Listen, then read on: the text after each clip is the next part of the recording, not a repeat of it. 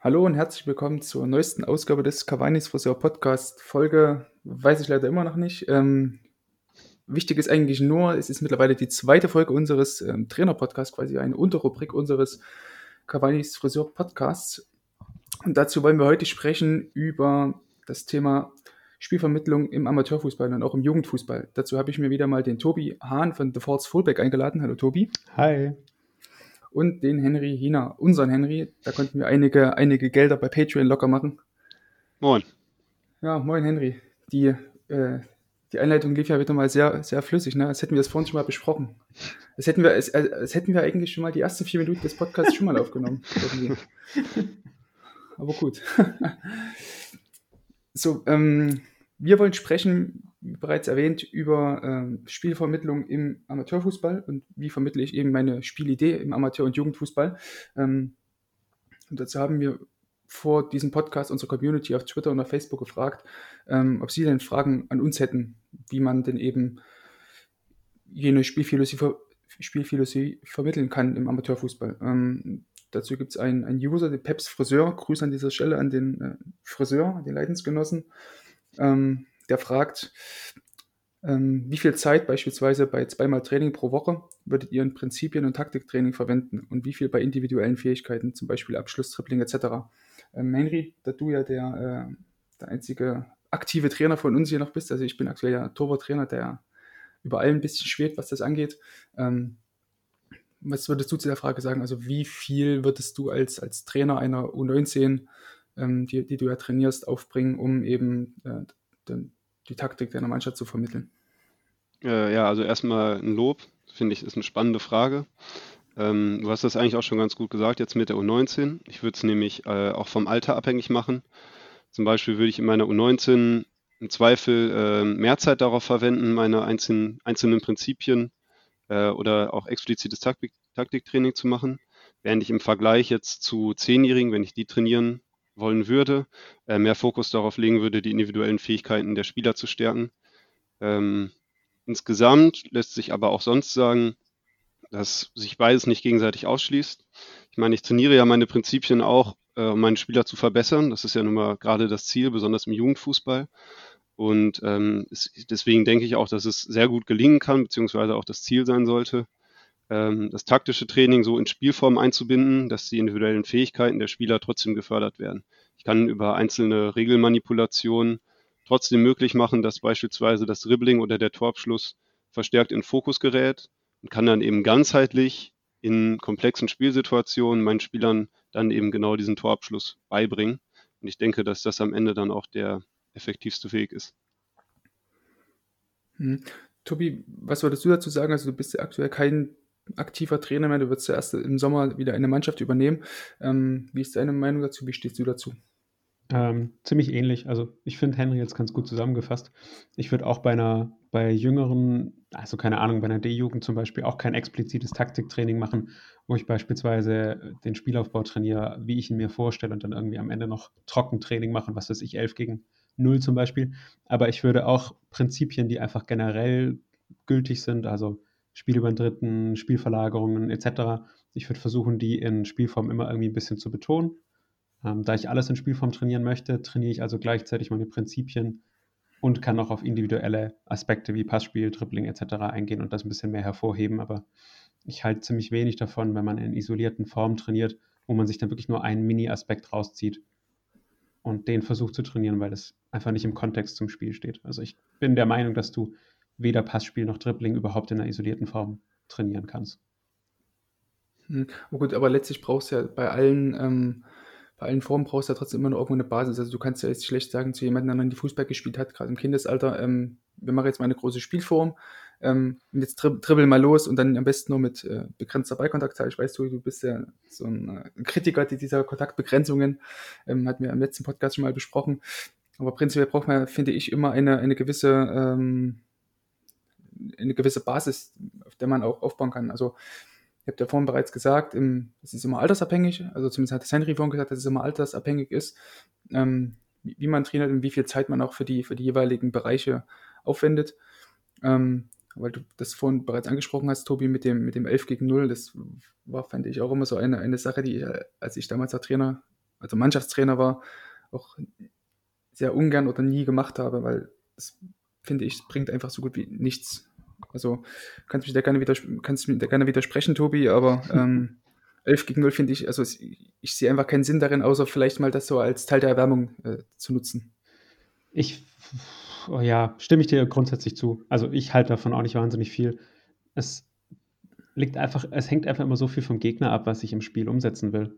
Ich meine, der Gegner, es stehen halt trotzdem auch noch irgendwie elf Gegner ja. auf dem Platz und wenn ich die komplett außer Acht lasse, ja, das kann nicht funktionieren. Aber zudem, noch ganz kurz davor, wollte ich noch was sagen. Ähm, mhm. Ich glaube, auch bei ganz jungen Kindern, die noch nie gegen den Ball getreten hat, ist es wahrscheinlich eigentlich, oder finde ich persönlich fast besser, mach irgendwelche kleinen Spiele mit denen, aber lass sie nicht durch Hütchenparcours rennen. Ich sehe da noch nicht so ganz den Sinn dahinter, weil es macht einem Sechsjährigen, Fünfjährigen auch viel mehr Spaß, einfach zu kicken. Und dann hast du wieder dieses Bolzplatz-Ding.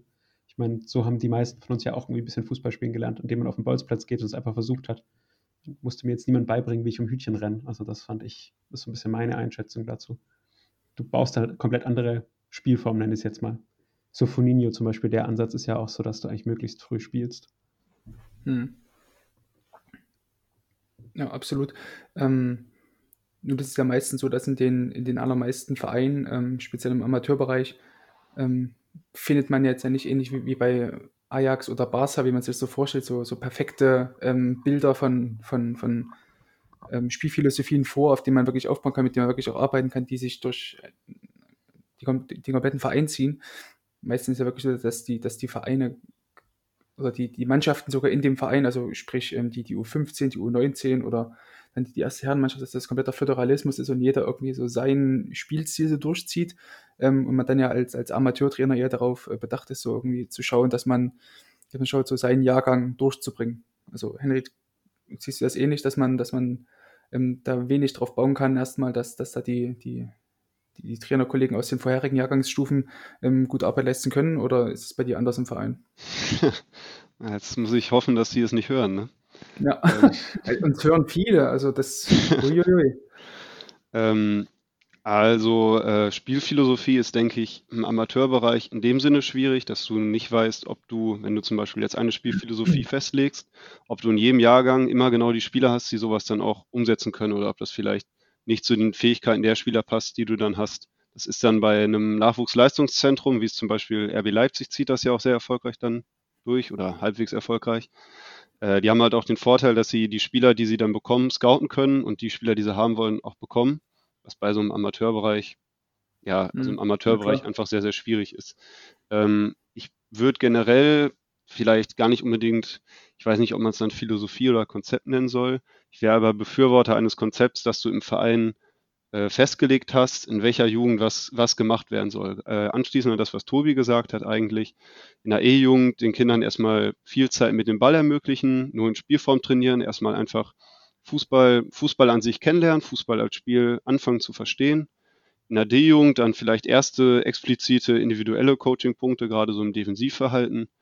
In der C-Jugend dann auch dann Gruppentaktik ein bisschen weiterführen, auch erste Mannschaftstaktik, weil es ja auch ins 11 gegen 11 geht in der B-Jugend sowas dann alles nochmal ein paar Punkte wiederholen und vertiefen.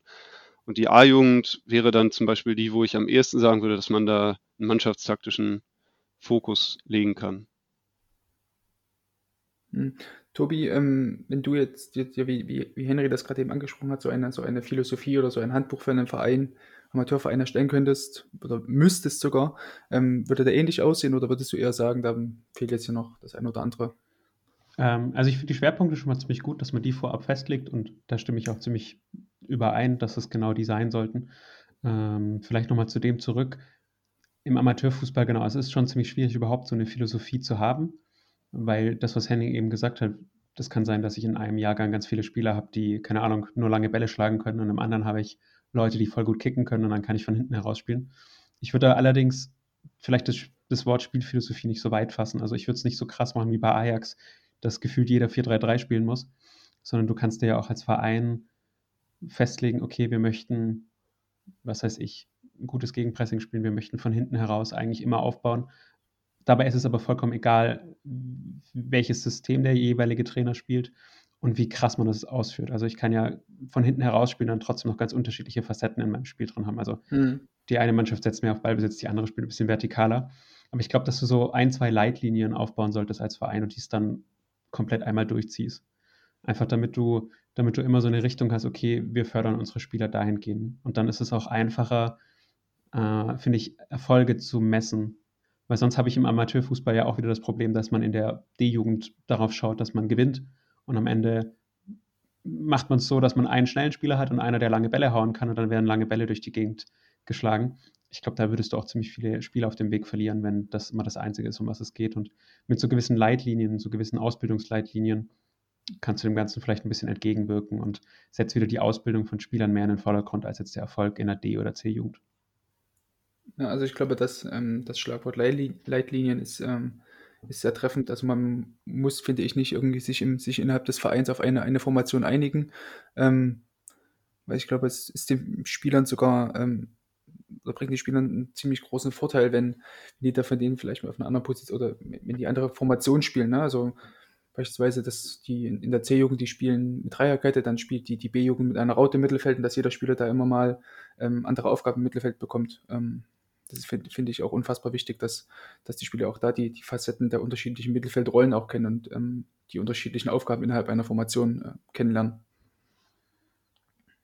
Ja, definitiv. Also ich glaube, was, was vielleicht noch wichtig wäre, ist, ähm, wenn man kein, bei den Leitlinien jetzt kein System oder sowas festlegt, dass man vielleicht gewisse Prinzipien festlegt, die ab gewissen Altersstufen trainiert werden sollen, die einfach, egal wie ich spielen will, eigentlich immer gelten. Das hatten wir zum Beispiel auch auf Twitter, ähm, hat es ja auch jemand schon drunter geschrieben. So Prinzipien wie, ich versuche, wenn ich den Ball habe, keine Ahnung, das Spiel zu verlagern, häufiger mal und so freien Raum zu finden. Oder genau, ich versuche ein Dreieck zu bilden. Ich meine, das ist eigentlich egal, wie ich spiele, immer eine Sache, die ganz gut ist. Ganz gute, ganz gute Prinzipien, die jedem Spieler helfen können. Und ich glaube, es sollte eher darum gehen, dass sich ein Verein vielleicht Gedanken macht, welches Rüstzeug wollen wir den Spielern wann an die Hand geben.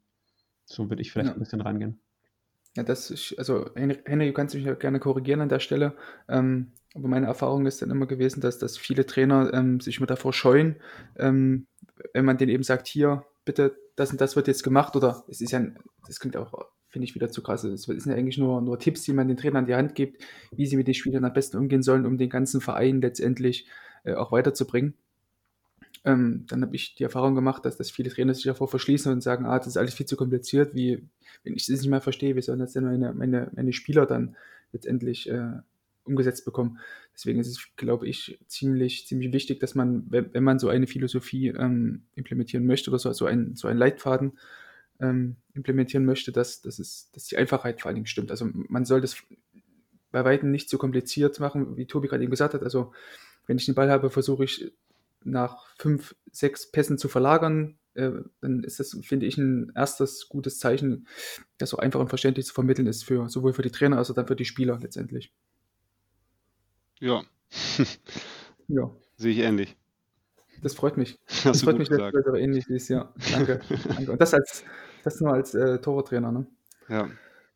Ich meine, das kannst du ja auch super einfach coachen, tatsächlich auch bei jüngeren Jahrgängen. Also ich habe ja auch vor drei Jahren noch eine D-Jugend trainiert und selbst da haben wir es so gemacht, dass wir dieses Thema Spielverlagerung immer mal wieder mit reingebracht haben, indem wir irgendeine Spielform gemacht hatten und dann habe ich mal kurz gestoppt und die Spieler gefragt, okay, wo ist jetzt am meisten Platz? Und dann kam halt ziemlich schnell die Antwort, ah, okay, auf der anderen Seite. Dann habe ich gesagt, hm, versuchen wir doch da mal immer wieder in diesen freien Raum zu kommen. Schaut, wo der freie Raum ist, versucht den Ball dorthin zu bringen.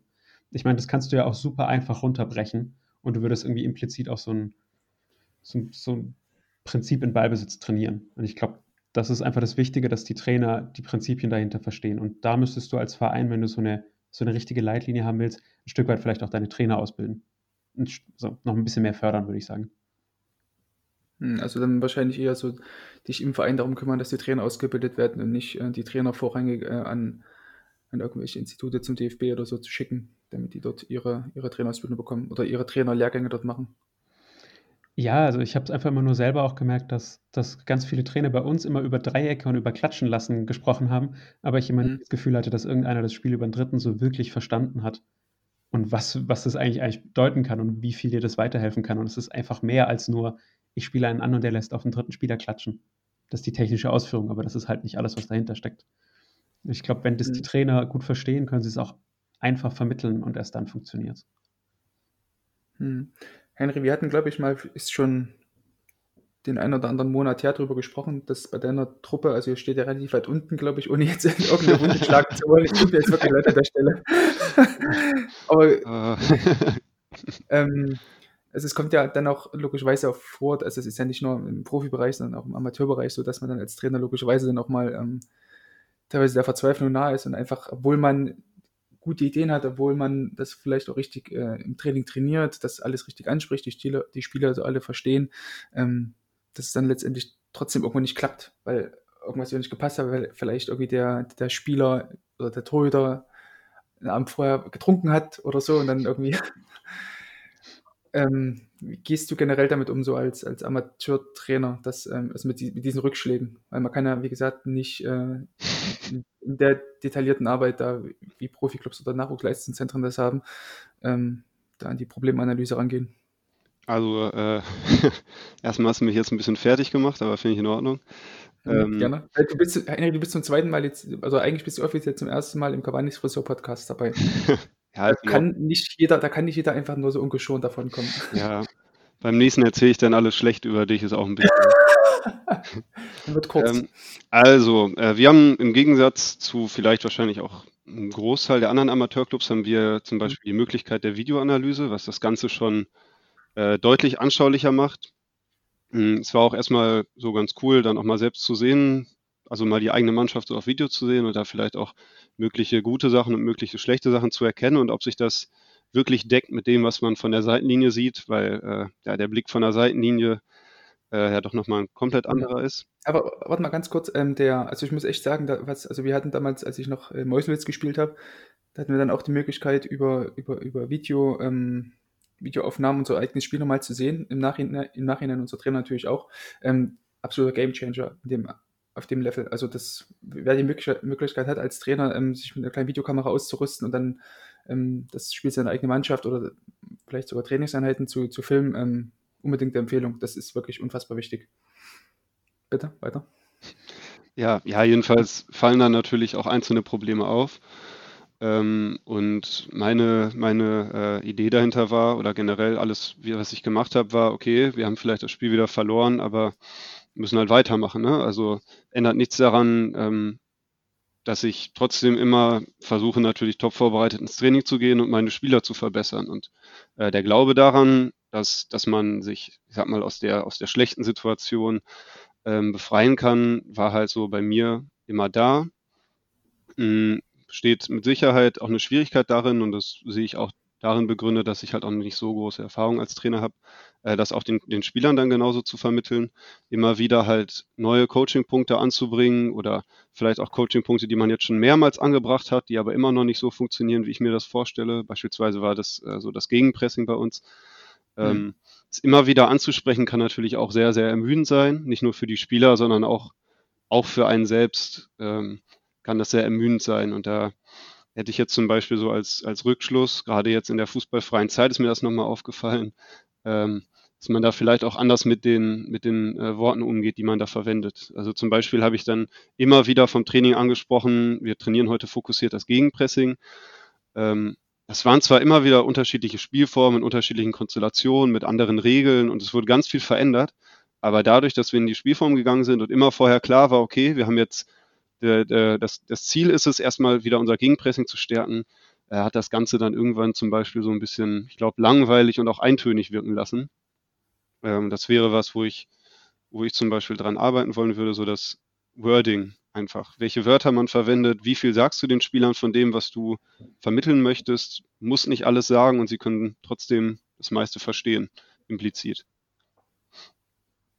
Hm. Also bei mir war es zum Beispiel so, als ich ähm, im letzten halben Jahr dann noch die, die Männermannschaft hier in Leipzig trainiert habe, ähm, Weiser, war mir einfach ganz wichtig, dass wir vor allem immer die, die, die Null halten. Also das Mantra, was ich dann immer versucht habe vorzugeben, sowohl im Training als auch dann vom Spiel, ähm, war eigentlich immer nur, ähm, dass die Basis die Null sein muss. Weil wir als Mannschaft eben immer am besten darin waren, ähm, wenn wir wenn wir uns in Anführungsstrichen so Atletico Madrid-mäßig hinten eingeigelt haben und dann wenn wir nochmal das Tor verteidigt haben und dann den Lucky Punch gesetzt haben. Ähm, das war für uns so unser, unsere größte Stärke und das, wenn wir das eben nicht gemacht haben und versucht haben, ähm, früh zu pressen oder hoch zu pressen oder sich irgendjemand nur äh, um 10% weniger in der Defensive bemüht hat, dann ähm, wurde das halt einfach nichts, weil, wie gesagt, die größte Stärke war halt, oder unser größter Trumpf war irgendwie immer so aufgrund unseres sehr guten Torhüters, immer so die, die, die dieses, äh, die Endverteidigung, die, ja doch die Endverteidigung bei uns.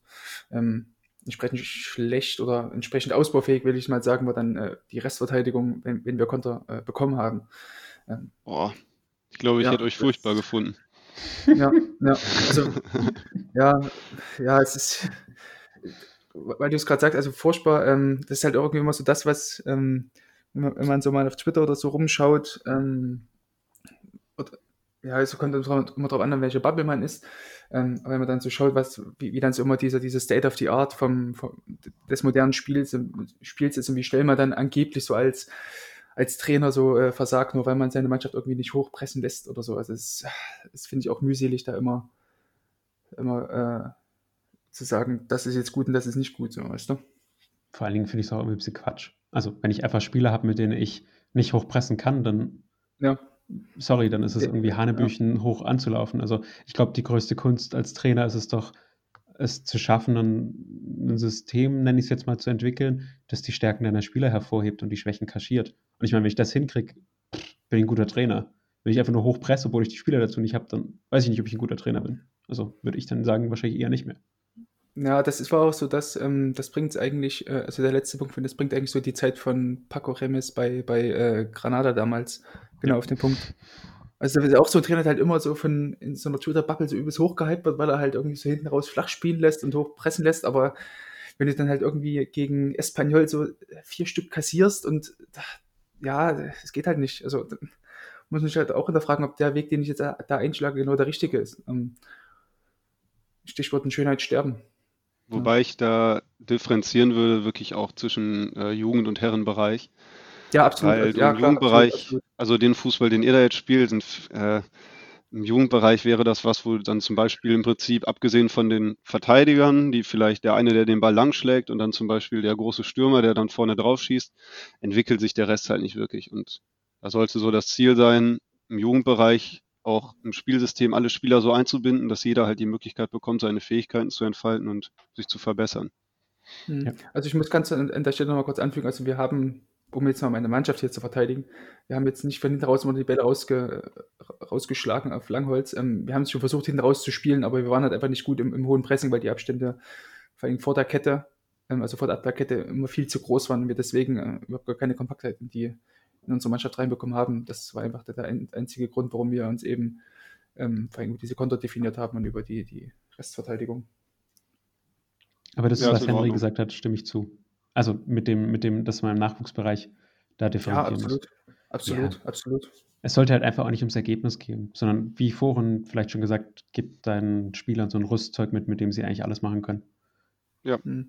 Aber letztlich musst du ja als Trainer trotzdem irgendwo diesen, den Siegeswillen reinbringen. Also jetzt sich als Trainer hinzustellen und sagen, ähm, Ergebnis ist mir erstmal nicht so wichtig, das kannst du auch nicht machen. Also du, ich finde, du, du musst als Trainer, musst dir klar sein, okay, für mich ist es zweit, das Ergebnis zweitrangig und du darfst den Spieler nicht sagen. Ja. Mhm. ja. Ich würde also, sagen, du musst einen Verbesserungswillen Es ist halt immer so eine Gratwanderung. Ja, ja, es ist halt immer so, Verbesserungswillen klingt gut, ja, das stimmt. Es ist immer so eine Gratwanderung, ne, zwischen, ähm, gibt den Spielern dann eine Ausrede, wenn sie verlieren, weil sie sagen, ja, wir wollten ja sowieso bloß schön spielen. ähm, so, weißt du, also. Ja, also so würde ich es als Jung, ich würde als Jugendtrainer auch so nicht sagen. Ich würde nicht sagen, wir, wir wollen schön spielen, sondern unser Ziel ist es, uns zu verbessern. Nee, nee, ich, ich, meine, ich meine den Spielern, den Spielern. Okay. Ich, ich meine jetzt nicht die Trainer, ich meine jetzt, wenn du den Spielern dadurch ein Alibi gibst, ähm, du verlierst gegen eine Mannschaft unglücklich hinten raus ähm, 2 zu 1, ähm, vielleicht durch einen, durch einen langen Ball und dann sagen die, ja, äh, ist halt schade, dass, also, da, da ist mir lieber, dass die Spieler sich ärgern, als dass sie dann sagen, ähm, ja, das Tor, was sie geschossen haben, war ja nicht schön, wir waren viel, viel besser. Schade, wir, wir sind trotzdem gut. So. Also dann finde ich, sollen sie sich lieber hinterfragen, warum wir jetzt verloren haben und nicht einfach sagen, ja, wir haben jetzt verloren, weil die anderen äh, nicht so Fußball spielen wie wir und die spielen keinen schönen Fußball. Aber da würde ich sagen, es kommt drauf an, wie deine Mannschaft gespielt hat. Also ich finde, wenn du als Mannschaft sehr gut gespielt hast und einfach unglücklich verloren hast, dann mhm. ist es schon okay, wenn die Spieler auch sagen, ja, wir haben jetzt unglücklich verloren. Es wird nur zum Problem, wenn sie schlecht spielen und dann Ja, genau, verlieren das und dann, genau, und dann sagen, genau, ja, es lag am Mhm. Spielstil. Ja, genau, das ist halt wichtig. Ja. Weil das, das finde ich, habe ich auch gemerkt, sowohl im, im Jugendbereich als auch im, im Herrenbereich, dann, sobald du den Spielern in irgendeiner Weise ein Alibi gibst, ähm, nimmst du ihnen halt irgendwie immer die Möglichkeit, äh, sich selbst äh, zu hinterfragen, ob sie alles richtig gemacht haben. Wenn im Charakter, ah, hier, der Rasen war schlecht, der Ball war schlecht, ähm, die Katze kriegt einen Zahn, dann äh, wird es einfach Mist, dann ziehen sie halt irgendwelche Ausreden ran, um, äh, um ihre vermeintlich schlechten Leistungen zu erklären. Ja, Ich glaube, du solltest als Trainer einfach immer nur darauf eingehen, also das auch deiner Mannschaft gegenüber immer so argumentieren. Wir können nur das machen, was, also wir können uns nur da verbessern bei den Sachen, die wir beeinflussen können. Und ich meine, ein Schiedsrichter ist weiterhin nicht schuld daran, dass ich ein Spiel verliere. Ich meine, das ist ja immer die Klassiker-Ausrede. Das stimmt Ja, aber einfach nicht. Weil, nimm doch mal das ganz einfache Beispiel, ich kriege einen unglücklichen Elfmeter gegen mich. So, wenn ich mich jetzt hinstelle und sage, ja, der Schiri hat jetzt irgendwie, das war gar kein Elfmeter, der Schiri hat einen Scheiß gepfiffen. Ich meine, da, dadurch werde ich nicht besser. Ich sollte mir vielleicht eher die Frage stellen, wie kann es sein, dass der Gegner überhaupt in meinen 16er kam? Also wie konnte er überhaupt die Möglichkeit bekommen, überhaupt an einen Elfmeter ranzukommen? So, und ich Mhm. glaube, wenn ich so rangehe, dann, dann habe ich dieses Problem auch nicht, dass ich mir Ausreden suche, sondern dann versuche ich selbstkritisch zu bleiben. Ich darf es halt auch nicht übertreiben, weil sonst vielleicht auch irgendwann das Selbstvertrauen der Spieler darunter leidet. Ja, genau. Ja, ja. Ja, und du kannst die Spieler dann auch wirklich darin schulen, genau mit so um, äh, Rückschlägen, wie zum Beispiel dem unberechtigten Elfmeter umzugehen, weil das äh, auch was ist, wo man, glaube ich, gerade als Trainer dann auch mehr oder weniger schon vorweggehen sollte und halt klar sagen sollte, ja, okay, es war, war vielleicht auch ein unberechtigter Elfmeter, aber der Gegner ist so weit gekommen und wir müssen uns jetzt trotzdem auf unser Spiel konzentrieren und nicht darauf, dass der Gegner einen verdienten Elfmeter bekommen hat, weil daran lässt sich halt nichts mehr ändern, aber im Ergebnis lässt sich noch was ändern. Ja, witzigerweise hatten wir es darüber in dem Podcast, den wir aufgenommen haben. Der müsste die nächsten Tage rauskommen, wenn ich fertig bin mit Schneiden. Ähm, wir hatten es auch darüber. Von der False, von der False Fullback. Von der False Fullback, sorry, ja. Auch äh, Ähm, große Leser, äh, Leserempfehlung, sage ich schon, Hörer, äh, Hörempfehlung an dieser Stelle. Wenn er fertig ist. genau, was, was ich sagen wollte ist, äh, wir hatten es auch davon, ich habe neulich das Buch The Inner Game of Tennis gelesen. Ich weiß nicht, ob das einer von euch kennt. Ja. Ähm, da, kennst du? Sehr cool. Ja. Da wirst du ja auch mitkriegen, eine der, der größten Lehren war so ein Stück weit, dass wir unser eigenes Tun nicht immer sofort in gut und schlecht kategorisieren. Und wir hatten es dann im, im Podcast auch davon, ähm, ein Rückschlag, so eine Schiedsrichterentscheidung ist jetzt was anderes, weil es das externes ist, aber beispielsweise ein Torjäger trifft das leere Tor nicht, mal ganz überspitzt gesagt, dass er nicht jetzt anfängt, sich sofort selber fertig zu machen, sondern es einfach nur als gegeben sieht, als was Neutrales und im Spiel dann nicht anfängt, an sich selber zu zweifeln. Und ein Stück weit so müsstest du vielleicht auch mit einer Elfmeter-Entscheidung umgehen. Reg dich nicht drüber auf, dass es passiert ist, sondern sieh es als was an, was halt einfach passiert ist und du nicht ändern kannst. Was nicht emotional, sondern eher neutral. Also gerade so die direkte, explizite Reflexion dann über zum Beispiel eben die vergebene Torchance sollte dann nach dem Spiel erfolgen. Und im Genau. Spiel selbst in, eben der Fokus, egal was passiert ist, der Fokus darauf, was man selbst leisten kann. Ja. Bin ich voll bei euch. Ja, absolut. Ähm, ist halt auch mal das Spannende. Also, wie würdest du das, also angenommen, Henry, bei dir ist es jetzt so in deiner Mannschaft, dass ähm, alle deine Stürmer eine, eine, eine Torflaute haben?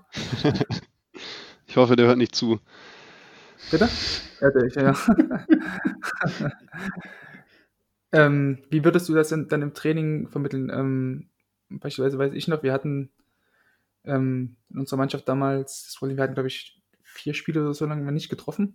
Ähm, wir hatten dann jeden, in jedem Abschlusstraining haben wir dann immer, immer dieses isolierte Torschusstraining gemacht. Ähm, dann, es hat dann, also letztendlich glaube ich, dass das fünfte Spiel haben dann irgendwie sechs Tore geschossen oder so, ähm, wo sich der Trainer natürlich dann auch äh, gesagt hat, ja, aufgrund, weil wir eben jetzt jede Woche immer einen Torschuss trainiert haben. Ähm, wie würdest du die ganze Sache angehen, wenn jetzt auch deine Mannschaft mal in so einer Torflaute wäre oder dein Angriff generell in so einer Torflaute wäre? Wie würdest du dann versuchen, den, den Stürmer wieder das Selbstvertrauen einzu, einzubläuen? Äh, also erstmal das isolierte Torschusstraining ist halt, an sich stehe ich dem natürlich kritisch gegenüber. Es kann aber natürlich sein, dass es dem Stürmer dann unheimlich viel Selbstvertrauen vermittelt, weil er da jedes Ding in den Knick haut, was vielleicht dann daran liegt, dass es ja ohne Gegnerdruck ist und so weiter und völlig frei. Aber es ist dann ja egal, solange es dem Mittelstürmer Selbstvertrauen vermittelt, kann es halt trotzdem irgendwie helfen. Ähm, prinzipiell, weil du jetzt ja gerade eine Situation angesprochen hast, die auch durchaus so aufgetreten ist, weil die ich mir dann auch genauso, wie du die Frage gestellt hast, sehr viele Gedanken gemacht habe, ähm, war Mhm. es dann so, dass ich so als Problem erkannt hatte, dass wir im Trainingsbereich zwar oft mit äh, quasi Toren gearbeitet haben, aber meistens eben mit Minitoren, wo dann kein Torhüter im Tor mhm. steht. Ähm, und ich habe dann ab da angefangen, in die Spielform halt versucht, immer wieder, also eigentlich auch, ich glaube dann schon auch so, ich sag mal so bei 60 bis 70 Prozent der Spielform, immer zwei große Tore da zu haben, mit zwei Torhütern auch, die wir halt immer hatten, glücklicherweise. Ähm, worauf dann eben äh, abgeschlossen werden sollte. Also man hatte dadurch im Training viel, viel mehr Abschlusssituationen. Dadurch, dass die Spielformen auch ein bisschen enger waren, waren die Abschlusssituationen zwar vielleicht ein bisschen näher dran als teilweise noch im Spiel, dafür dann aber auch nochmal unter höherem Gegnerdruck. Und äh, das Ziel war es eigentlich dann, dadurch, dass er die Situation aus dem Training immer wieder kennt und da dann auch, auch trifft, da dann auch wirklich den Erfolg immer hatte, so, das war eh nie das Problem, aber ihm einfach noch mehr Situationen zu geben, in denen er das dann üben kann und durch die er dann Selbstvertrauen tanken kann. Und sonst war halt so ein bisschen, ich meine, ich, glaub, ich glaube, ähm, das Prinzip der Expected Goals sind, ist da noch nicht allen bekannt, aber man konnte eben viel damit arbeiten, so, okay, du bekommst die Chancen, deine Laufwege sind stark, so, du hast die Torchancen, irgendwann platzt der Knoten und vielleicht auch nochmal betonen, zum Beispiel unser Mittelstürmer ist sehr, sehr stark im Pressing, dass man dann auch immer wieder betont, was er für einen Wert für die Mannschaft hat, selbst wenn er kein Tor schießt und dass er das auch nicht zwangsläufig machen muss, um ein guter Stürmer zu sein. Ich glaube, das ist halt auch schon so gewissermaßen das, das Bild immer noch von den meisten Menschen so im Fußball. Ähm, gerade bei ihm und seiner Spielweise war es dann aber so, dass man halt sagen kann, er bringt der Mannschaft unheimlich viel, auch wenn er, naja, erstmal das Tor nicht so oft trifft. Ja. ja, da hatte ich, hatte ich auch einen Mitspieler, der, der war ähnlich, der ist halt so von seiner Arbeitsrate und ähm, allem, was so darum war, absolut vorbildlich, hat der Mannschaft unfassbar viel gegeben, aber dann eben vor dem Tor manchmal, ähm, ja, eher unglücklich, äh, würde ich mal so sagen. War halt, glaube ich, auch Flügelspieler oder sogar Mittelfeldspieler, offensiver, weiß gar nicht genau. Aber auf jeden Fall ähm, trifft das auch darauf zu, was du, was du sagtest, dass, dass, dass einige Spieler, ähm, vor allem auch Offensivspieler, nicht zwangsläufig immer Tore schießen müssen, um den, um den Wert einer, einer Mannschaft äh, zu erhöhen. Also als Offensivspieler kannst du der Mannschaft einfach unfassbar viel geben, indem du einfach defensiv im Pressing viel Arbeit verrichtest und ähm, durch, durch deine Laufwege Räume für deine Mitspieler schaffst. Ähm, eine andere Sache noch, ähm, weil du vorhin die, oder weil wir ja diese, diese, diese Erhöhung des Selbstvertrauens der Stürmer angesprochen haben. Ähm, Tobi hatte in eurem allerersten VZ Fullback Magazin eine richtig coole Übung, ähm, die das Selbstvertrauen äh, der Stürmer verbessern sollte. Also kannst du dich erinnern, oder weißt du, welche Übung ich meine? Die, diese, diese kleine Turnierform, die immer. Ah, ja, ja, ja, die fand ich ziemlich cool. Ja. ja. Kannst du die jetzt, ich krieg's leider nicht mehr komplett zusammen, weil die auch ziemlich kompliziert war. Ah, ich auch nicht. Ähm, Das war doch immer so zwei gegen zwei und dann haben wir immer die, die Teams ja. gewechselt pro Woche und dann hat, es, hat man ja, sich so, dass du, den, ja. Ja. genau, es war so, dass du, dass du, dass du das Abschlussspiel nicht als normales Abschlussspiel machst, das ja meistens eher nur noch so der Spaßfaktor ist, aber gar nichts beinhaltet mehr. Und dass du es stattdessen so machst, dass du eine kleine eine Turnierform hast, dass, da, dass du dadurch mehr Ernsthaftigkeit hast. Und das Besondere war daran, dass du dass jeder Spieler seine eigenen, seine eigenen Punkteanzahl hatte. Dadurch konntest du das ganze Jahr über eine Turnierform spielen. Und wenn ein Spieler halt nicht so oft im Training war, ist er dementsprechend auch, hat er schlechter abgeschnitten. Ich glaube, das mhm. war so ein bisschen. Ich krieg's aber auch nicht mehr ganz zusammen. Das ist jetzt auch ja. bald ein Jahr her. Ähm, ja, genau. Ich finde das Gleiche, was, was Henry gesagt hat, äh, selbst, also zu den, zu den Torschussübungen. Ähm, weil ich finde, da können wir nochmal den Bogen spannen zu diesem Spielidee im Amateurbereich bei mir im Verein war es immer so, wir waren auch keine gute Mannschaft und wir hatten, haben zu wenig Tore geschossen und die Reaktion von unserem Trainer darauf war, ja, wir müssen jetzt mehr Torschusstraining machen, damit wir Tore schießen. Und ich so, also selbst als Spieler habe ich dann gedacht, so, pff, wir kommen gar nicht vors Tor, wir kommen dreimal im Spiel vors Tor. Das ist schön, wenn ich jetzt im, wenn ich jetzt als Innenverteidiger im, im Training fünfmal aufs Tor schieße, aber das hat halt daher nicht so richtig den Wert. Und habe ich irgendwann mal den Trainer gefragt und dann kam das Argument, ja, das ist hier Amateurbereich und kein Profibereich. Und das ist, glaube ich, bis bei weitem immer noch so ein bisschen das Problem, dass viele Leute sagen, Amateurbereich ist komplett anders wie Profibereich. Das mag zwar schon stimmen, aber meiner Meinung nach ist das Spiel irgendwo immer noch das gleiche. Es wird immer noch 11 gegen 11 mit den gleichen Regeln gespielt. Also warum soll ich anfangen, komplett anders zu trainieren und komplett anders drüber nachzudenken? Das ist so ein bisschen. Na, zumindest sollte man sich ja daran orientieren, was, was, was die Großen eben machen. Also finde ich immer, dass das wichtig ist dass man sich irgendwo da auch daran orientiert. Ähm, ja, ich, genau, weil ich glaube, auch das ist immer in vielen Kreisliga-Vereinen vielleicht auch das Gegenargument zu diesem Thema. Wir benutzen viele Spielformen und wir haben so eine eigene Spielidee. Zu sagen, ja, das ist halt Amateurbereich hier, das funktioniert gar nicht. ja, wir haben das immer schon so gemacht. Ja. Ähm, bei mir war es so, ähm, noch in Meuselwitz, wir hatten, also ich habe damals auch in der U23 gespielt. Ähm, wir hatten logischerweise eigentlich außer drei Spieler waren alle unter, unter 30. Und wir hatten auch einen ziemlich guten Trainer, der eben auch ähm, eine klare Spielidee hat. Also wir wollten schon von hinten heraus ähm, flach eröffnen, wollten dann äh, im Mittelfeld Pressing ähm, die Gegner so, weiß ich nicht, so 15 Meter hinter oder vor, der, vor und hinter der Mittellinie jeweils erwarten in einem recht kompakten Block.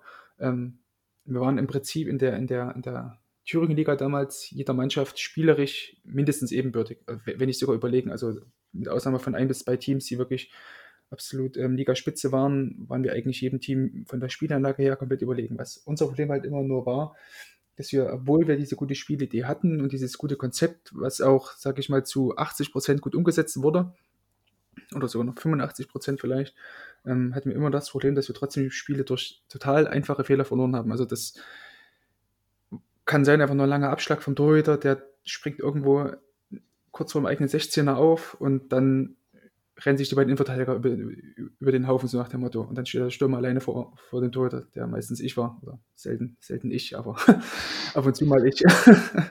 ähm, also ich finde, das ist echt die größte, also das größte Problem im, im, ähm, im Amateurfußball, dass man, wenn man eben versucht, eine, eine Spielphilosophie einzuführen und dann merkt, okay, in den Ergebnissen spiegelt sich das jetzt nicht so wieder. Also, obwohl das irgendwie alles klappt, aber dann liegt, verliert man ja trotzdem so 2-0, 2-1, wie auch immer. Ähm, Henry, was würdest du sagen? Ähm, also, ich, also ich würde einfach gerne gern mal eine, eine ähm, Mehrwert für mich jetzt einfach mitnehmen. Ich will jetzt gar nicht, die Hörer sind jetzt an dieser Stelle erstmal zweitrangig. Ich will, ich will jetzt erst noch was lernen. Also, ich wusste da nie, was, was kann man dann den, den Spielern noch sagen oder ja, ja, ich war teilweise einfach ratlos wie man dem Ganzen entgegnen kann. Weil hohes Pressen ist halt in den, in den Amateurligen auch relativ schwierig, ähm, weil die meisten, sobald halt irgendwie sich nur ein Pressing anbahnt, wird dabei halt nach vorne gedroschen. Ähm, ja, und eben so auf, auf, Landesebene, dann hast du halt schon ganz gute Stürmer dabei, die, äh, die auch nicht ganz, ganz blind sind. Ja, also kannst ja auch ein hohes Pressing mit unterschiedlichem Fokus spielen. Gerade wenn du bei Teams davon ausgehst, dass sie den Ball eh lang spielen, ähm, reicht es ja mit weniger Leuten hinten an, äh, hoch anzulaufen und dann einfach mehr Leute in der Restverteidigung zu haben oder mehr Leute für den zweiten Ball. Das war dann auch so das Ding. Ne? Du hast es jetzt gerade erklärt, zum Beispiel äh, das Gegentor nach einem langen Ball lässt sich immer noch trotzdem ja auch trainieren. Also doof es klingt. Du kannst dann zwar 85 Minuten überlegen gewesen sein und dann durch so ein Ding das Spiel verlieren und das ist dann natürlich unglücklich, aber dann hast du halt auch eine Aktion mindestens im Spiel schlecht verteidigt und daran musst du arbeiten. Ähm, in dem Fall wäre es jetzt, was weiß ich, Tiefenstaffelung, Innenverteidiger, wie war die Absicherung genau oder so. Und mhm. ich meine, es gibt immer irgendwas zu verbessern und das, also es zeigt sich dann ja auch, gerade wenn du jetzt das von dir angesprochene 2-1, dann habt ihr ja auch noch ein Tor geschossen, ne? Also daran lässt sich ja auch arbeiten. Ja, klar. Also Problem halt, wie gesagt, immer, dass, dass wir zwar bis so bis kurz vor das Tor das immer ganz gut aussah. Ähm, natürlich kam auch noch hinzu, dass dass wir halt größtenteils irgendwelche jungen, jungen Dachse waren, die dann vom Tor nicht ganz so abgezockt waren oder sich dann vielleicht gegen den etwas äh, untersetzten Außenverteidiger nicht haben durchsetzen können, körperlich. Ähm, das sind halt alles auch so Sachen, die mit reinspielen, wo du als Trainer eigentlich auch nichts dafür kannst. Du kannst ja nicht sagen, hier, renn mal schneller an dem Dicken vorbei oder so. Also, das ist halt dies, dies, was ich vorhin angesprochen habe, mit diesen, mit diesen trainierbaren Siegeswillen, die man auch schon irgendwie im Training immer versuchen sollte einzubringen. Ja, das, was du gerade gesagt hast, klang nach Ausreden, fand ich. Ja, ja, schon, ja. Ja, klar. Das, deswegen sage ich ja, ich würde da gerne einfach so, ein, so, eine Lösung dafür finden, ähm, wie man das besser vermitteln kann, weil es war bei uns dann in den drei Jahren Woche für Woche, oder fast Woche für Woche so, dass wir ähm, da eigentlich fast immer die bessere Mannschaft waren, dann eben durch individuelle Fehler dann das Spiel verloren haben oder weil eben der lange Ball ankam oder wie gesagt, habe ich ja eben angesprochen. Ja, das ähm, Ziel muss es im Prinzip werden, glaube ich, dann halt so gut zu sein, dass selbst der Zufall oder selbst das Glück, was der Gegner haben kann, äh, nichts daran ändert, dass du das Spiel gewinnst. Und dafür musst du halt immer weiter an dir arbeiten. Ne? Mhm. Ähm, gerade wenn dann immer wieder die Rückschläge kommen und die verlorenen Spiele, kann man, denke ich, eigentlich ganz gut den Spielern aufzeigen, dass man eben noch nicht perfekt spielt, weil äh, dann könnte man ja sagen, wenn wir so gut spielen würden, dann würden wir ja gewinnen. Ähm, ja, klar, also ja, also dar darum ging es ja. Also muss ich sagen, das hat der Trainer damals ganz gut hinbekommen. Ähm, der das auch sehr gut einordnen konnte. Ich glaube, wir Spieler haben das auch alle ganz gut einordnen können. Ähm, aber es ist halt trotzdem irgendwie frustrierend äh, für einen selbst, sowohl als Trainer als auch dann ähm, als Spieler noch. Ne, da. Hm, ich weiß. Aber ist es ja. dann, ist es dann wirklich ein, weil du, weil du angefangen hast mit Problemen bei der Spielphilosophie? Ich meine, das, wenn du solche Spiele so verlierst, ist das kein Argument gegen eine Spielphilosophie, weil was ist eine Spielphilosophie? Ich überlege mir, ich möchte von hinten heraus flach aufbauen, ich möchte, keine Ahnung, steil klatsch nach vorne kommen, ich möchte ein Gegenpressing spielen, was auch immer. Ich meine, das mhm. Problem war, warum ihr verloren habt, war auch das eine war Glück und Zufall. Und Glück und ja, Zufall klar. ist vollkommen irrelevant, ob ich eine eigene Spielphilosophie habe oder nicht. Den wird es immer geben, den kannst du ja leider nicht ausschalten, den Zufall. Und das andere ist, euch haben ja vielleicht einfach auch ein Stück weit Möglichkeiten gefehlt, wie ihr Torchancen kreiert. Euch haben dann einfach auch so, so, kleine Sachen, wie eben schon angesprochen, das Verteidigen von langen Bällen gefehlt. Und ich meine, das sollte eigentlich kein Argument sein, zu sagen, ah ja, jetzt funktioniert meine Spielphilosophie nicht. Nee, das sind ja alles eher Details, an denen ich arbeiten muss im Training. Ich meine, mhm. Angriffsspiel hat auch einfach super viel mit individueller Qualität zu tun. So. Ja, klar. Wenn die nicht da ist, dann ist es einfach auch schwierig. Aber, dann ist egal, wie ich spiele. Klar, aber ich finde, ich muss ähm, im Angriffsspiel muss ich ja bei aller Individualität, die dort gegeben ist, muss ich ja trotzdem irgendwie schaffen, meinen Spielern da vorne die Möglichkeit zu geben, individuell ähm, glänzen zu können. Ja, also genau. Ich, ja. Ne? Ist halt einfacher, glaube ich, da, wenn, die Stürmer den Ball flach in den Fuß gespielt, also ein, ein dribbelstarker Stürmer den Ball flach in den Fuß gespielt bekommt, als, ähm, als wenn ein langsamer, als wenn der gleiche Stürmer, der eben dribbelstark und vielleicht langsam ist, den Ball immer nur in den Lauf bekommt. Ja, gut, das ist dann vielleicht auch so ein Stück weit, wo man sagen muss, ja, euer Spiel sah gut aus, aber da waren einfach auch noch ja, Herausforderungen, die ein Trainer erstmal lösen musste und daran ja, klar, arbeiten also musste, genau. Ich, ich will jetzt ja auch nicht sagen, dass das Spiel perfekt war und wir jetzt jedes Spiel irgendwie Fußball gespielt haben und dann irgendwie abgelöst haben, so war es ja jetzt auch nicht. Ähm, aber worauf ich eigentlich hinaus wollte, ist ja, dass, dass viele Trainer daran dann, ähm, dann eben ähm, anfangen, ihr Spiel umzustellen, weil sie merken, okay, mit dem Spielziel komme ich jetzt nicht durch und ziehen dann aus den Niederlagen vielleicht die falschen Schlüsse. Ja, ja. genau. Ja, das ist so ein bisschen dieses, ich, ich, ich, ich suche jetzt nach irgendwas, was äh, meine Niederlagen erklärt, ohne es mir genau angeschaut zu haben. Weil ich meine, wenn ich, wenn ich verliere, weil ich jedes Mal im Spieler vor den Ball verliere, ja, dann kann ich sagen, okay, jetzt spiele ich nicht mehr von hinten flach heraus. Das ist die eine Möglichkeit. Oder die andere ist, ich schaue mir mal an, warum äh, verliert denn jedes Mal mein Innenverteidiger den Ball? Vielleicht hat er immer nur eine Anspielstation. Dann sieht ja. mein Spiel vielleicht schön aus, aber es, es sind einfach Lücken da, die dafür verantwortlich sind, dass wir verlieren. So, da sind wir wieder bei dem Thema, wie bewerte ich meine eigene Mannschaft und bewerte ich sie nach Siegen oder Verlieren oder nach Fehlern oder kein Fehlern oder schaue ich mir tatsächlich an, was auf dem Platz passiert ist. Und das ist halt manchmal echt kompliziert und da ist so Videoanalyse schon ziemlich cool, wenn man das im Amateurbereich hat. Das gibt ja einfach viele Möglichkeiten. Ja, also du solltest einordnen können, einordnen können, wo genau das Problem besteht oder bestand und was man dagegen machen kann. Ich erinnere mich gerade jetzt zurück äh, an mein erstes äh, Jahr als E-Jugend-Co-Trainer. Ähm, und der, der Cheftrainer hatte nach einer Niederlage gemeint, die Pässe kamen nicht an. Dann hat er die Jungs, E-Jugendliche, also so, ich glaube, ja doch 10, 11 Jahre alt, haben sich dann 10 Meter auseinandergestellt und haben sich dann 20 Minuten lang Pässe zugespielt. Ohne irgendwas, ohne irgendeine Variation. Und äh, ja, so äh, behebst du das Problem dann auch nicht, sondern musst das dann eben einbinden. Warum kommen die Pässe nicht an? Ist es technischer Faktor? Ist es fehlende Orientierung, fehlende Handlungsschnelligkeit? Sind die Jungs einfach generell mit, mit Druck überfordert? War der Platz so scheiße? Das kann es ja auch oft geben. Und mhm. äh, das dann einordnen und vernünftig beheben zu können. Aber ich glaube, das ist auch was, was selbst für Trainer auf Leistungsniveau immer noch sehr, sehr schwierig sein kann. Also das wirklich vernünftig zu machen und vor allem eben den großen Punkt zu treffen. Es kann manchmal sein, dass der große Punkt falsch ist, so wie du es angesprochen hast, dass die Spielphilosophie vielleicht nicht auf die Spielerfähigkeiten passt, die ich habe.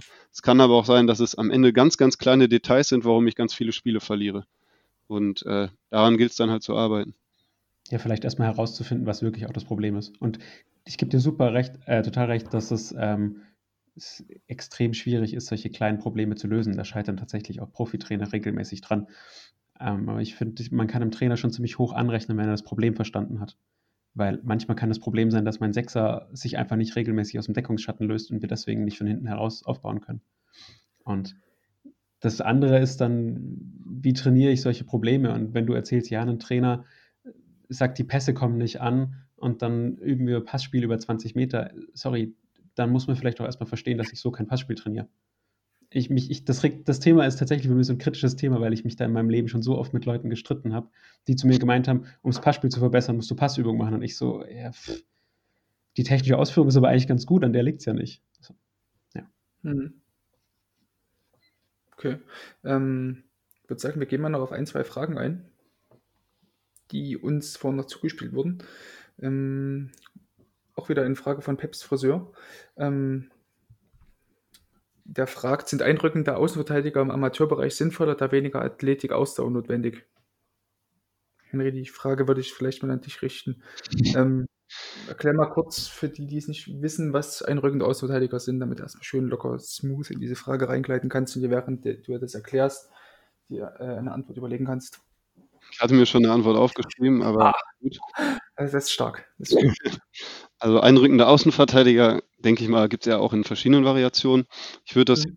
so interpretieren, dass im Aufbauspiel der Außenverteidiger von der, ich sag mal, traditionellen breiten Position an der Seitenlinie ähm, anfängt quasi ins, ins, Zentrum zu laufen und dann im Halbraum sich quasi positioniert und quasi, ich sage mal, so eine Art Sechser-Position einnimmt. Also wo, wobei er dabei dann immer noch ein bisschen auf der Seite ist, von der er kam. Also jetzt beispielsweise als linker Außenverteidiger in den linken Halbraum einrückt. Äh, Tobi, wenn du eine bessere Erklärung hast. nee, passt, glaube ich. Also damit hat man schon grundsätzlich verstanden. ja. Ähm, ja, stimmt, ich sollte ja antworten. Ähm, ja, eben. Saison im Amateurbereich auch spielen lassen, ähm, weil wir aber auch schlichtweg ähm, einen beziehungsweise zwei Spieler hatten, äh, für die das einfach sehr gut passte. Also es waren dann keine Außenverteidiger, die jetzt so diese, ich sag mal, stumpfen Außenverteidiger sind, die ähm, konsequent die Linie langlaufen und dann irgendwie das Ding in die Mitte pocken. Der, der, der, deren Fußspitze vorne weiß ist. Ja, sondern ähm, waren halt mit einem recht, recht guten Umblickverhalten, ganz, guten, ganz guter Orientierung und auch einer ganz guten Positionsfindung, die also auch wussten, okay, wann ergibt es vielleicht Sinn, die Breite zu geben, wann ergibt es Sinn, in den Halbraum einzurücken. Das kann einen extremen Vorteil bringen. Ich denke, das war auch in dem, also wurde in dem Artikel bei äh, The Falls Fullback auch ganz gut dargelegt, gerne lesen. Ähm, und trotzdem würde ich das aber immer abhängig eben vom Spielertypen machen. Also bei uns war es dann so, wir hatten dann auf der linken Seite einen Außenverteidiger, der sowas sehr gut konnte. Und äh, auf der anderen Seite jemanden, der eben genau dieses stumpfe, ja, fuck, ich hoffe, der hört das auch nicht, stumpfe, ähm, sehr, sehr, sehr dynamisch, sehr, sehr dynamisch und sehr auf Durchschlagskraft bedacht, der dann halt ja. immer wieder den Weg in die Tiefe gesucht hat, was ja auch gut ist. Und da mhm. geht es darum, die Spieler entsprechend ihrer Stärken einzubinden.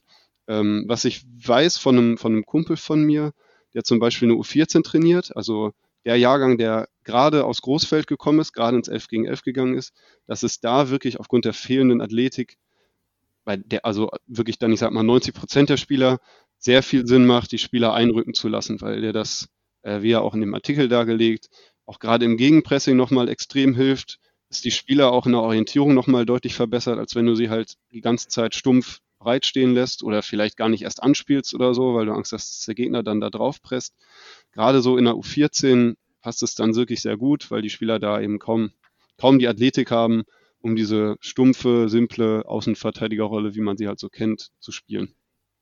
Hm.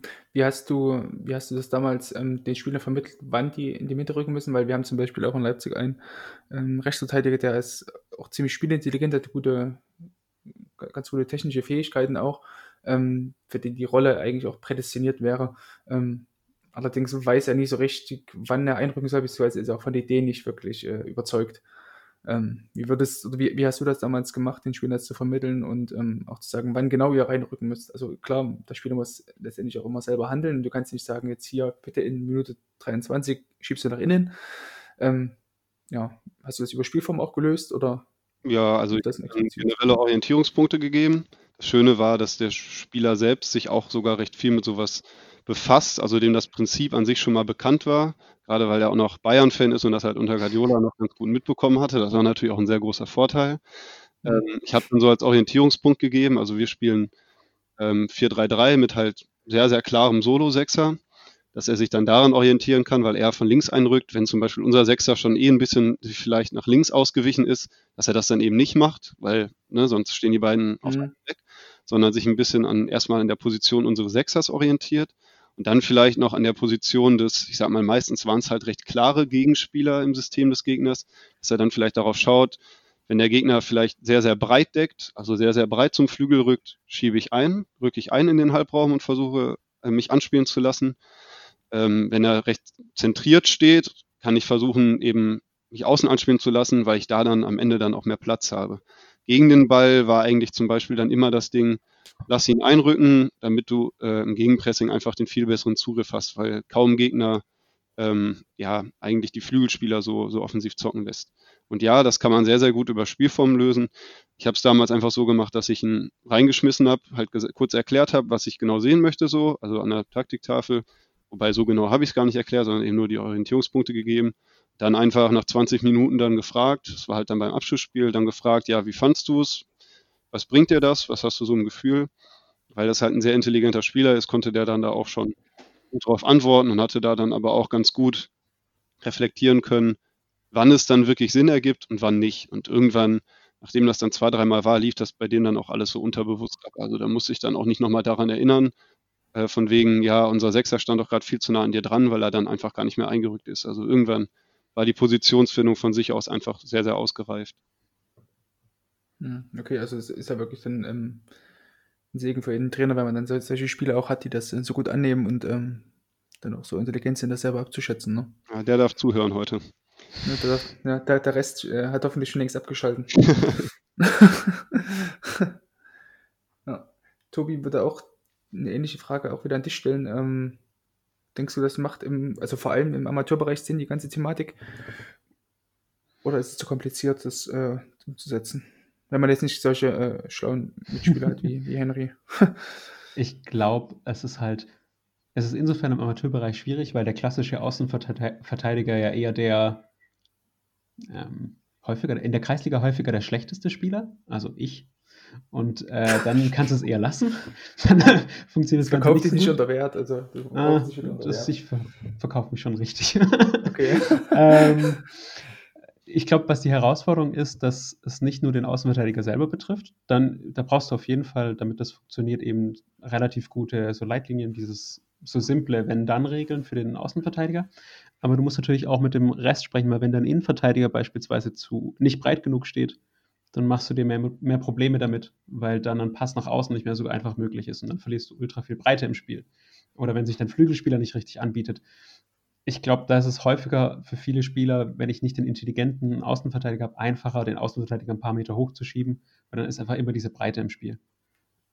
Das mhm. ist es, glaube ich. Aber grundsätzlich kannst du alles irgendwie trainieren, wenn du es einfach herunterbrechen kannst und deinen Spielern einfache Leitlinien mitgeben kannst. Und ich glaube, effektiv ist es auf jeden Fall, weil so die klassische Amateurmannschaft, die im 4-4-2 verteidigt, boah, die kriegt gegen Einrücken der Außenverteidiger schon extreme Probleme, einfach dadurch, dass es ungewohnt ist. Dadurch, dass dem, dem gegnerischen Flügelspieler dadurch auch einfach ein Referenzpunkt fehlt. So geht er mit mit dem Außenverteidiger, ja. dann ist der einfache Ball mit mehr Raumgewinn die Linie entlang, diagonal auf den Flügelspieler möglich. Geht er nicht mit, habe ich Überzahl im Zentrum. Und ich meine, wenn ich 4-4-2 presse, gerade hinter den Stürmern ist am meisten Raum. Und wenn ich es dann hinkriege, schön Spiel über den dritten mit einem höheren Außenverteidiger im Halbraum auf den Sechser, ja, das ist ideal. Ich glaube, es kommt einfach darauf an, wie du es trainieren kannst und was du für Spieler hast. Und dass du es halt nicht nur auf einen Spieler beziehen musst, sondern auch immer wieder mit den anderen Spielern reden musst, die da eben auch noch eine Rolle spielen. Ja, ich glaube, viele Außenverteidiger wissen gar nicht, gerade weil sie das Leben lang sonst halt so stumpf gespielt haben, dass es diese Möglichkeit gibt, einzurücken. Und äh, ich glaube, das Wichtigste war dann erstmal überhaupt klar zu machen, es gibt diese Möglichkeit, aber dazu muss dann auch ähm, das restliche Umfeld passen, so wie Tobi es gerade angesprochen hat.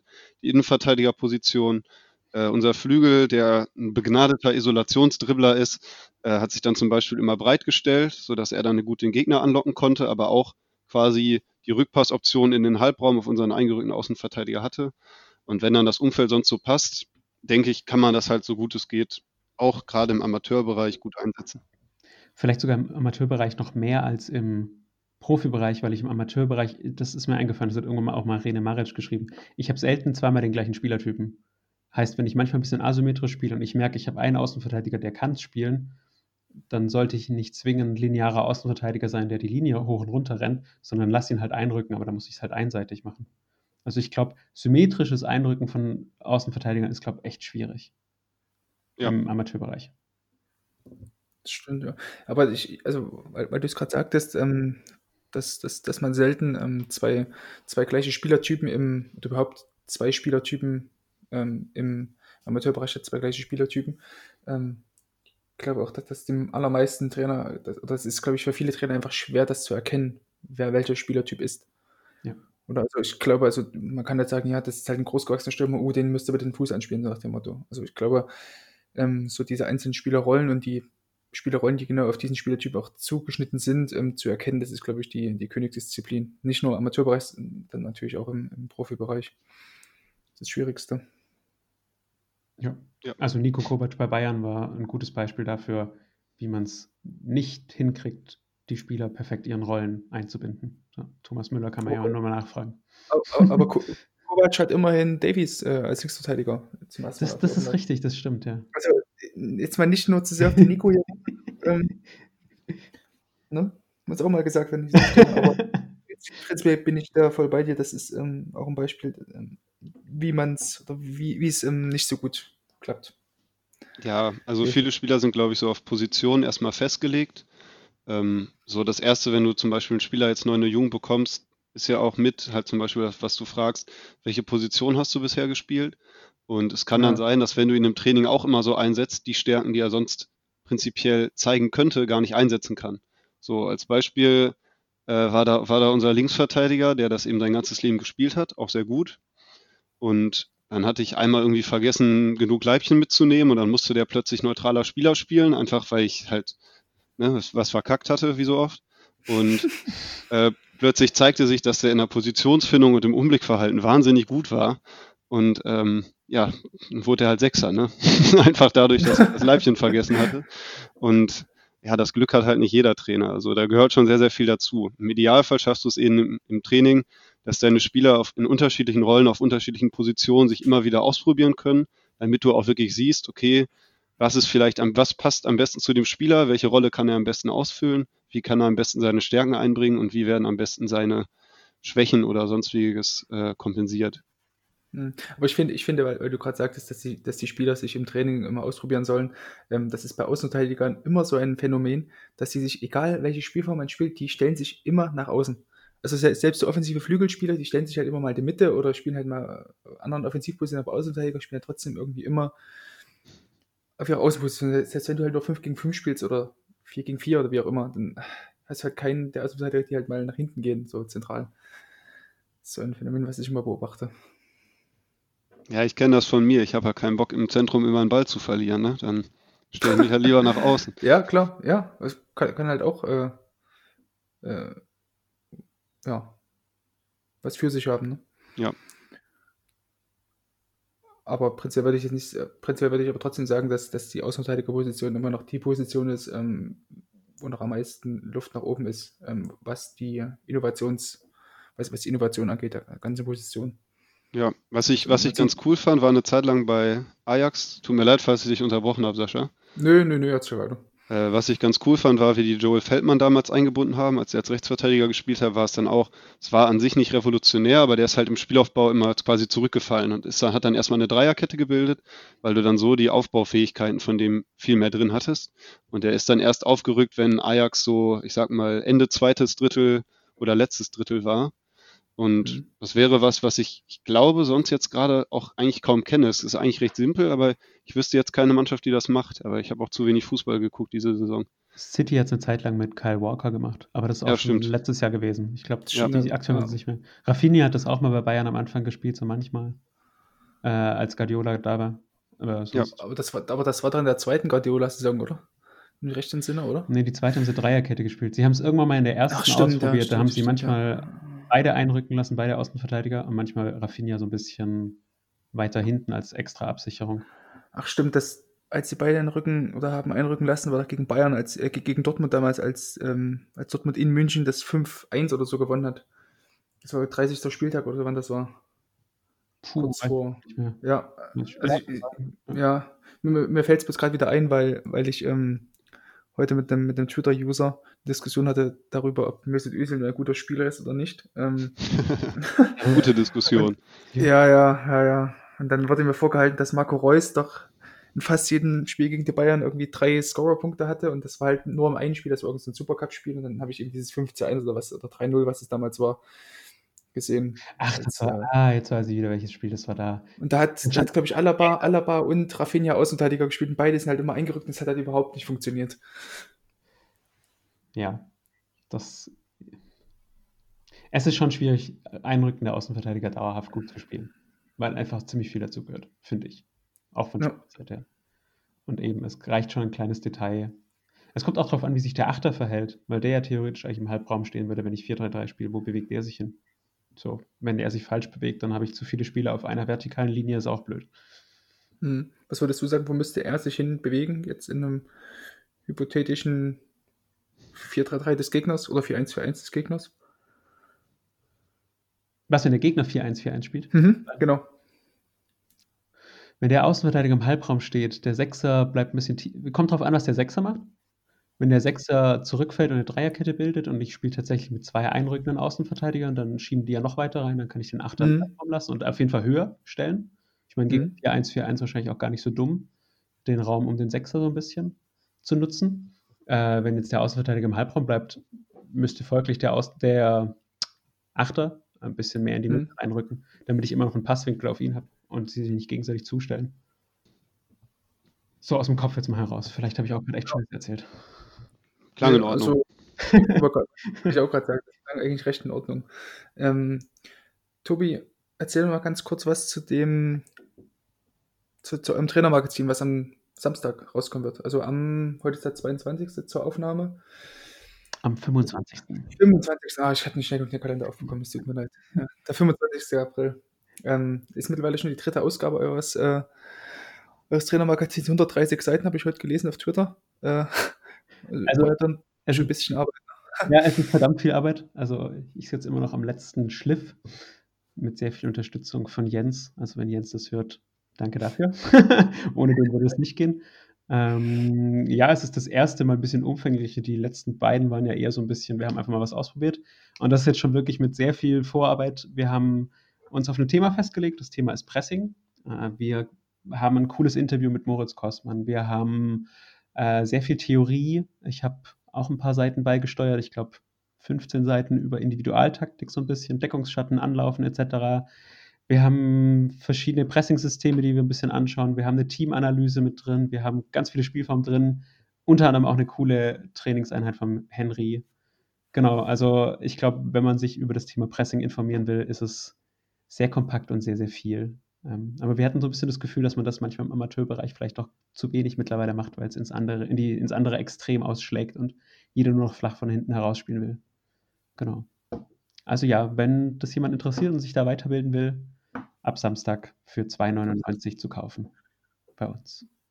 Ich hoffe auch, oder nee, eigentlich nicht, ich hoffe, ich, ich weiß eigentlich, dass es jeden Cent wert sein wird. Ähm, das erste, das erste Trainer-Magazin ähm, von vor knapp einem Jahr fand ich schon wahnsinnig gut mit dieser einen Übung, die mir leider nicht mehr ganz im Kopf geblieben ist mit, den, mit der Turnierform, ähm, die so das Individualtraining äh, ersetzen soll. Ähm, schaut auf jeden Fall rein. Lohnt, es, es, lohnt sich auf jeden Fall. 130 Seiten ähm, für 2,99. Das ist ein, äh, wie viel Cent pro, pro Seite? Keine Ahnung. Nicht viele. Nicht viele, ja. ja, dann würde ich sagen, dann hätten wir es ja eigentlich schon fast, oder? Henry, hast du noch irgendwas? was du jetzt zu deinem äh, Debüt noch sagen möchtest? ja, alles gut. Fragen an uns vielleicht? Nee, du hast, du hast schon genug geredet. Ich habe schon genug geredet, ja. Viel wirres Zeug dabei gewesen. Ja. Endlich, endlich eine Stunde drei, das ist okay. Ja, jetzt, kann man ertragen. In der, in der illustren Runde, ja. Ja, ich bedanke mich äh, recht herzlich bei euch beiden. Tobi, ähm, dir wieder mal vielen Dank. Zum, schon zum zweiten Mal jetzt hier bei uns gewesen. Ähm, schaut auf jeden Fall vorbei. Zum zweiten Mal. Ja, nee, zum dritten Mal, Tobi, stimmt. Du warst auch beim allerersten Podcast mit dabei. Stimmt, stimmt. stimmt, stimmt.